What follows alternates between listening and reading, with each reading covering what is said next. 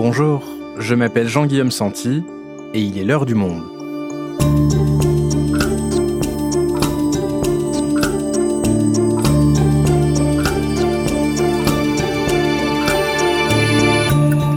Aujourd'hui, le 2 mai, la Cour suprême des États-Unis, la plus haute instance judiciaire du pays, s'est retrouvée au cœur d'un scandale hors norme. Un document confidentiel rédigé par l'un des juges a fuité dans la presse, donnant lieu à de grandes manifestations dans les principales villes du pays. Et pour cause, ce texte va dans le sens d'une annulation pure et simple de l'arrêt historique qui reconnaissait depuis 1973 le droit à l'avortement dans tous les États-Unis. Gilles Paris a été le correspondant du Monde à Washington, désormais éditorialiste pour Le Monde in English, notre version anglophone du site. Il nous raconte le séisme politique que suscite outre-Atlantique ce document et revient avec nous sur la menace qui pèse désormais sur des millions de femmes aux États-Unis si cette décision était confirmée dans les prochaines semaines. Le droit à l'avortement plus que jamais menacé aux États-Unis, un épisode produit par Cyrielle Bedu, réalisation Amandine Robillard.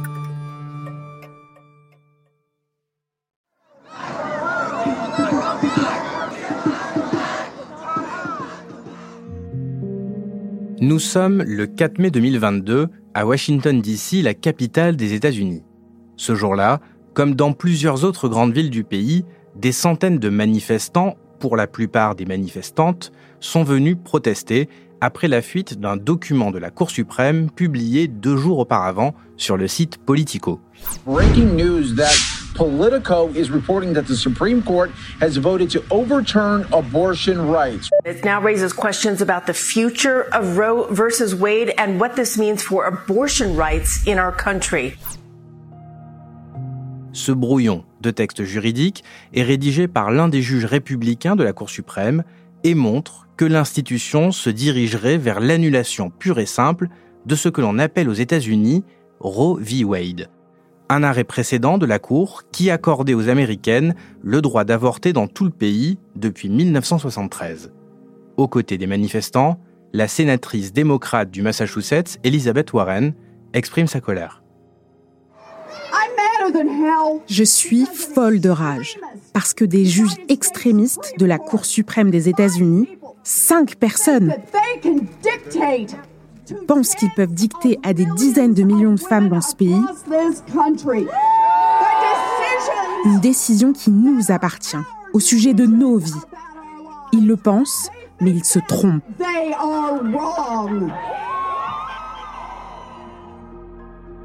Plus tard, alors qu'elle s'apprête à quitter la manifestation, la sénatrice continue à se confier aux journalistes qui l'interpellent, visiblement émus. Les républicains travaillent à faire en sorte que ce jour arrive depuis des décennies. Ils ont comploté et ils ont méticuleusement choisi des juges pour la Cour suprême pour avoir une majorité qui prendrait des décisions dont la plupart des Américains ne veulent pas. Que signifie Elizabeth Warren quand elle dit que les républicains complotent depuis des décennies pour que ce jour arrive? Comment expliquer que la Cour suprême soit sur le point de revenir sur une décision historique du combat féministe, une décision qu'elle avait elle-même prise il y a 50 ans? Gilles, on va revenir ensemble sur le séisme politique autour de l'avortement qui touche actuellement les États-Unis. Déjà, qu'est-ce qui s'est passé exactement le 2 mai à Washington et quel a été le rôle du site Politico dans cette affaire? Alors le site Politico a reçu et manifestement authentifié une version, une première version d'un arrêt de la Cour suprême qu'elle doit rendre d'ici la fin du mois de juin à propos d'une plainte déposée qui concerne une affaire d'avortement, plainte qu'elle a instruite euh, en décembre, au cours duquel des juges se sont exprimés en posant des questions aux, plaignants. Et donc euh, ce brouillon est intéressant parce que il donne à penser qu'à cet instant-là, la Cour s'apprête non pas à limiter ou encadrer le droit à l'avortement, comme on aurait pu le croire, mais tout simplement à l'annuler, à le supprimer. Alors derrière ce document de la Cour suprême, qui a, rédigé ce texte? Il s'agit d'un des juges classés parmi les plus conservateurs de cette cour, Samuel Alito, qui siège à cette Cour suprême depuis 2006. Il a été nommé par George W. Bush. Ce texte, il n'est pas écrit tout seul, c'est le fruit d'un travail, d'une concertation déjà avec ses collègues, et aussi une concertation avec ce qu'on appelle les clerks, les assistants qui sont chargés de nourrir euh, la réflexion du juge de toutes les références juridiques et historiques nécessaires. Et ce que dit euh, cette version de l'arrêt de la Cour suprême, c'est que le droit à l'avortement, qui a été euh, institué en 1973, n'est en fait pas couvert, pas permis par la Constitution. Et il considère en revanche que ce droit-là doit revenir aux États dans le cadre du fédéralisme et que donc les États qui souhaitent s'y opposer pourront le faire et ceux qui souhaitent le maintenir également pourront le faire. Alors on parle ici de Samuel Alito, mais il n'est pas le seul juge à la Cour suprême. Alors comment est-ce qu'on peut être certain que la Cour suprême se dirige vers cette décision? Alors effectivement, la Cour suprême est composée de neuf juges qui sont nommés à vie par le président et qui doivent être confirmés par le Sénat. Concrètement, les présidents des États-Unis ont l'habitude de nommer des juges qui sont plutôt proches de leurs valeurs. C'est ainsi que des présidents républicains nomment plutôt des juges conservateurs et des présidents démocrates nomment plutôt des juges qui sont considérés comme progressistes. Historiquement, comme il y a très peu de juges et qu'il s'agit vraiment d'une institution très respectée et très importante, les présidents prenaient soin par le passé de choisir des juges en fonction de leurs compétences, en fonction également de leur modération et de leur capacité à susciter un vote consensuel parmi euh, les sénateurs. D'ailleurs, euh, pendant très très longtemps, les nominations étaient saluées par des votes presque unanimes. Et ce n'est plus le cas depuis que la polarisation paralyse les États-Unis. Au contraire, chaque nomination est devenue maintenant une bataille politique très difficile, très disputée et très âpre. Et alors, quel est euh, l'équilibre actuel de la constitution de cette Cour suprême? À l'heure actuelle, et pour la première fois depuis longtemps, une majorité très forte euh, conservatrice est en place, avec six juges contre trois seulement nommés par des présidents démocrates et donc considérés comme progressistes. Et ce qui est intéressant, c'est que ces six juges comportent notamment le président de la Cour suprême, John Roberts, qui, lorsque la majorité des juges conservateurs était de, seulement de cinq, pouvait jouer les, les pendules et arbitrer en fonction des arrêts pour rejoindre les progressistes ou au contraire les conservateurs dans des décisions dont il pouvait penser qu'elles euh, rencontraient l'assentiment d'une majorité du pays, mais ce n'est plus le cas aujourd'hui. Alors, on va essayer de comprendre comment ça fonctionne concrètement, la Cour suprême. Quand est-ce que les juges sont sollicités pour prendre les arrêts dont on parle?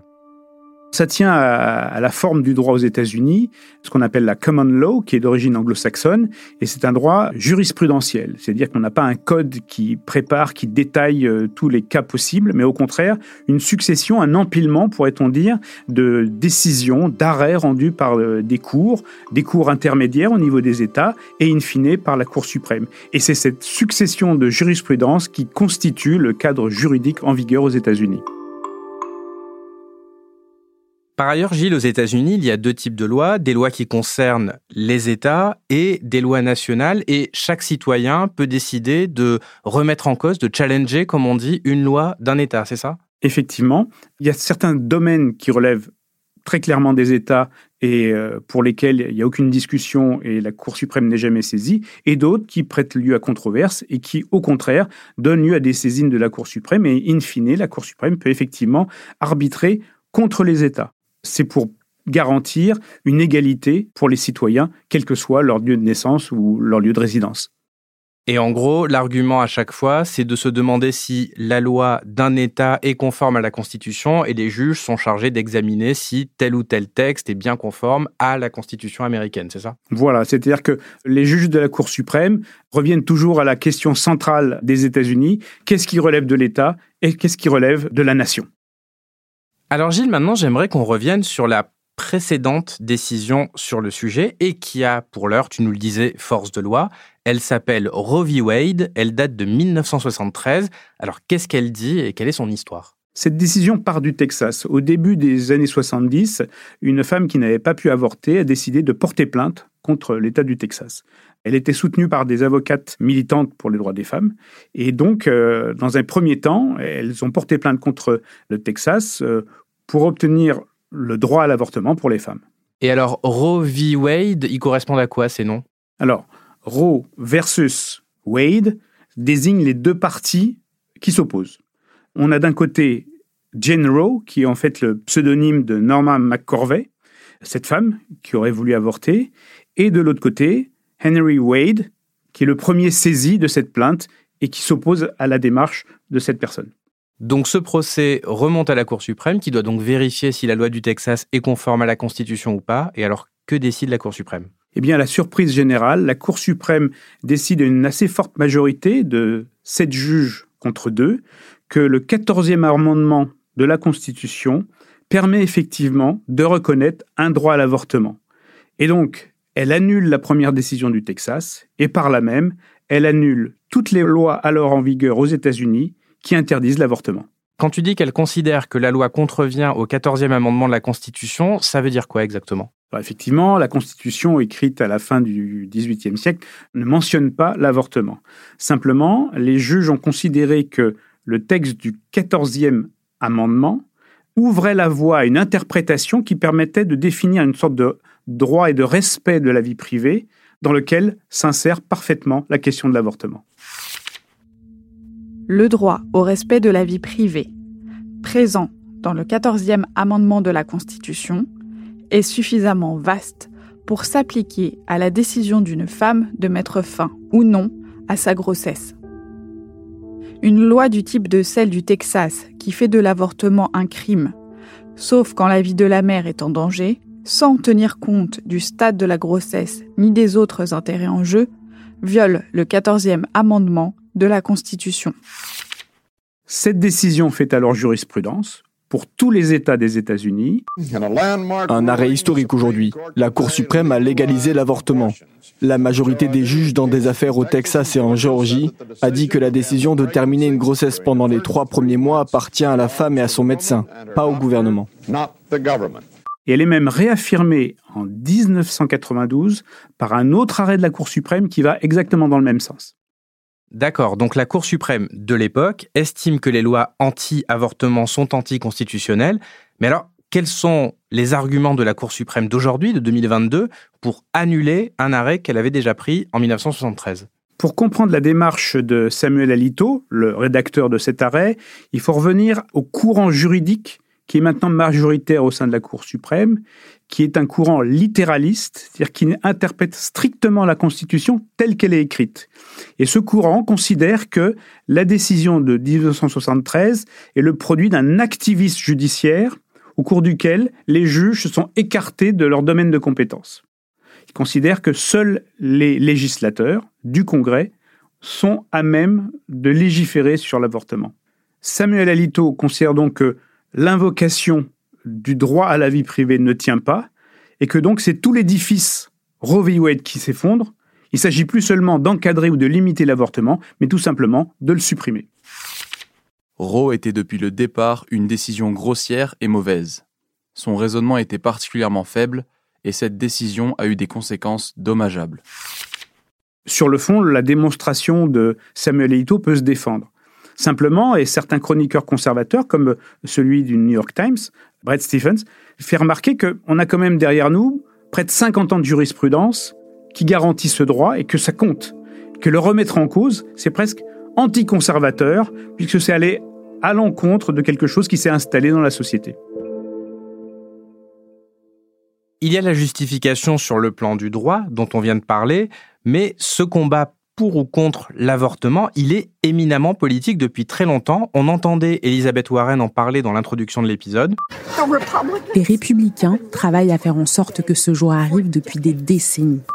Qu'est-ce qu'elle veut dire par là, Gilles? Effectivement, c'est un, des moteurs de la guerre culturelle lancée par la droite conservatrice américaine depuis des décennies, euh, depuis le milieu des années 70 lutter contre l'avortement, obtenir l'abolition de Roe v. Wade est un objectif qui est consensuel au sein de cette droite-là et qui a, mobilisé euh, des dizaines et des dizaines de militants. C'est illustré par la création en 1982 d'un lobby, la Federalist Society, qui s'est donné pour mission de peupler euh, tous les échelons de l'appareil judiciaire des États-Unis de juges conservateurs acquis à la cause conservatrice et donc acquis à cette bataille pour supprimer le droit à l'avortement.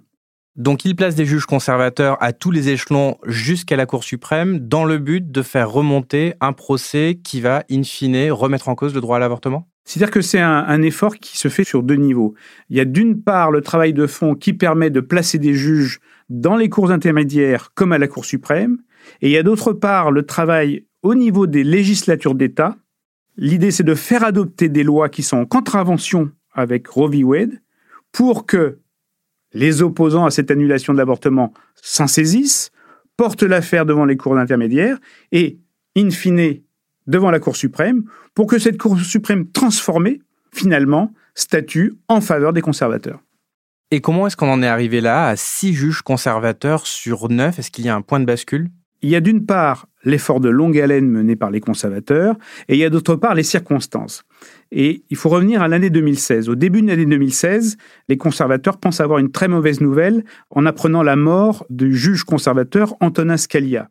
À ce moment-là, le président est Barack Obama, un démocrate. Et donc, s'il nomme un juge progressiste, il fait basculer la majorité du côté des progressistes, sans doute pour très longtemps, puisque les juges sont nommés à vie.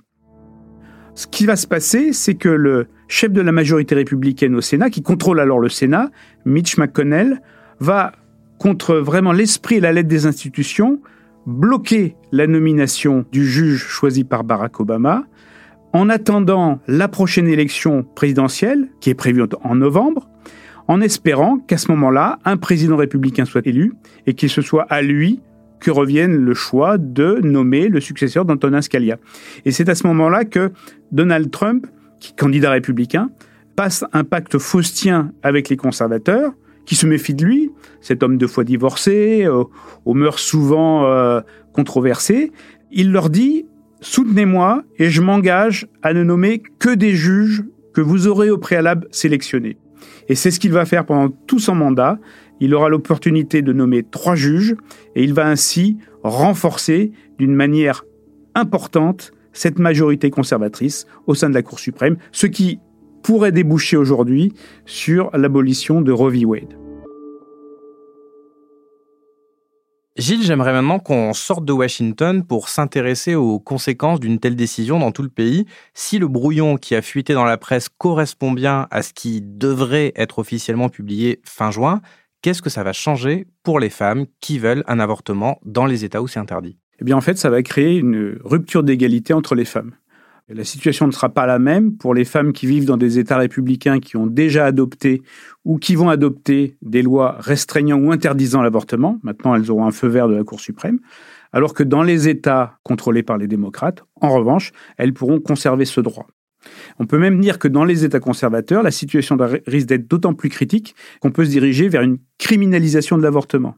On peut avoir des avortements illégaux avec tous les risques sanitaires que ça peut euh, provoquer pour les femmes concernées.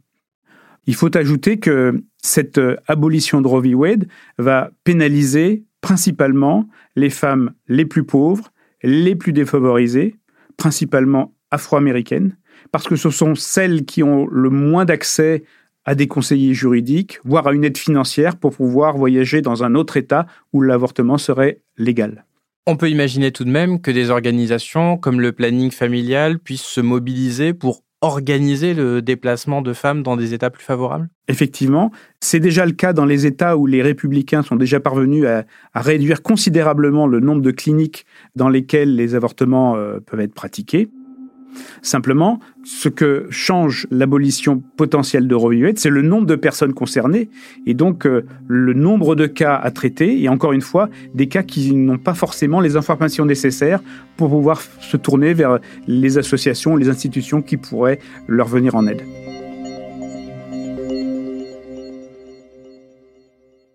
D'un point de vue politique, on l'a entendu avec Elizabeth Warren, les démocrates de tous bords sont vent debout contre une décision qui irait dans ce sens.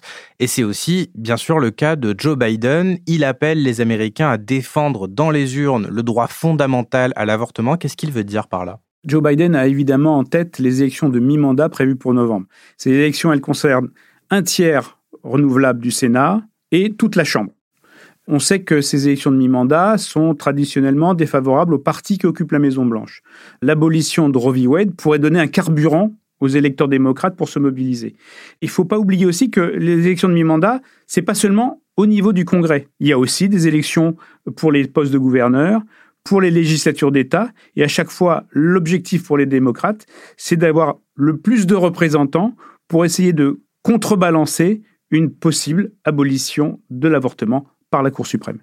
Gilles, ce qu'on ne sait peut-être pas en France, c'est que nombre de droits fondamentaux aux États-Unis ne sont pas le produit d'une loi, mais d'arrêts de la Cour suprême. Par exemple, le mariage pour tous, avec un arrêt qui date de 2015. Est-ce que ça pourrait être le début d'une remise en cause par cette Cour suprême des droits des minorités raciales, sexuelles, de genre? Effectivement, si le courant littéraliste de la Cour suprême l'emporte et l'emporte durablement, dès lors, tout ce qui n'est pas mentionné dans la Constitution est inconstitutionnel. Donc, Évidemment, le mariage pour tous n'a pas été mentionné par les pères fondateurs à la fin du XVIIIe siècle. Et ça vaut pour beaucoup d'autres droits. Donc ce serait vraiment une étape supplémentaire dans cette révolution conservatrice, dans cet effort euh, réactionnaire de la droite américaine visant les minorités, effectivement, euh, quelles qu'elles soient. Merci Gilles. Merci.